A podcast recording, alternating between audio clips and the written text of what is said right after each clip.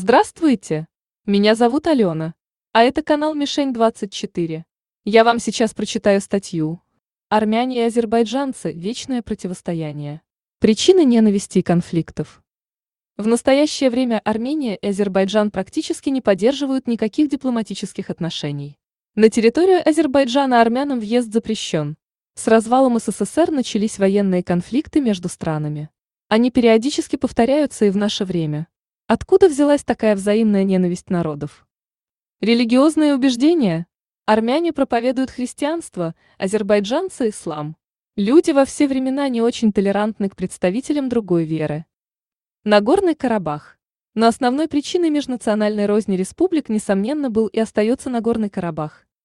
Из истории, если обратиться к историческим фактам, то станет понятно, что Карабах был изначально в составе армянского царства. В IX веке на территории современного Карабаха было создано княжество Хачен, армянское, которое впоследствии было завоевано сельджуками. Так постепенно Карабах начали заселять носители тюркского языка. Тогда и начались разногласия между двумя народами, населяющими территорию ханства. Досоветский период. В 1813 году Карабах присоединили к России. На протяжении всего существования Российской империи здесь жили одновременно и азербайджанцы, и армяне. Беда заключалась в следующем. Политика царского периода не имела четкой линии в отношении народов, власть оказывала поддержку то одним, то другим. Это привело к тому, что в 1905 году на территории Карабаха начались массовые волнения с обоюдной резней. Религиозные противоречия особо остро проявились к концу Первой мировой войны. Тогда члены партии Дашнакцутюн, армянской, начали громить в Баку мусульманские кварталы. Азербайджанцы вынуждены были просить помощи у Турции – на поддержку Российской империи надеяться было тогда бессмысленно. Армян не обрадовала новость о новом союзе азербайджанцев, они стали готовиться к настоящей кровопролитной войне. Советский период.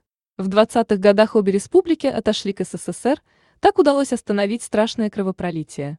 Нагорный Карабах стал по решению большевиков частью Азербайджана. За время существования Советского Союза вражда между кавказскими народами носила только бытовой характер. Советы не позволяли конфликтам раздуваться до уровня военных действий. Постсоветское время. Распад СССР привел к откату, новому накалу страстей среди двух вечно враждующих народов.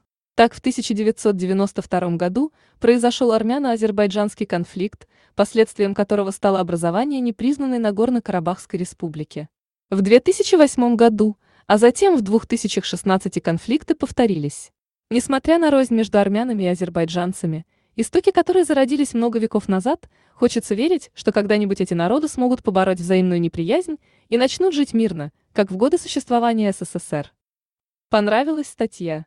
Ставь лайк и подпишись. Читай, слушай и смотри наши другие статьи в Яндекс.Дзене, Ютубе, Яндекс.Музыке и на нашем сайте мишень24.ру. Спасибо! С вами была Алена.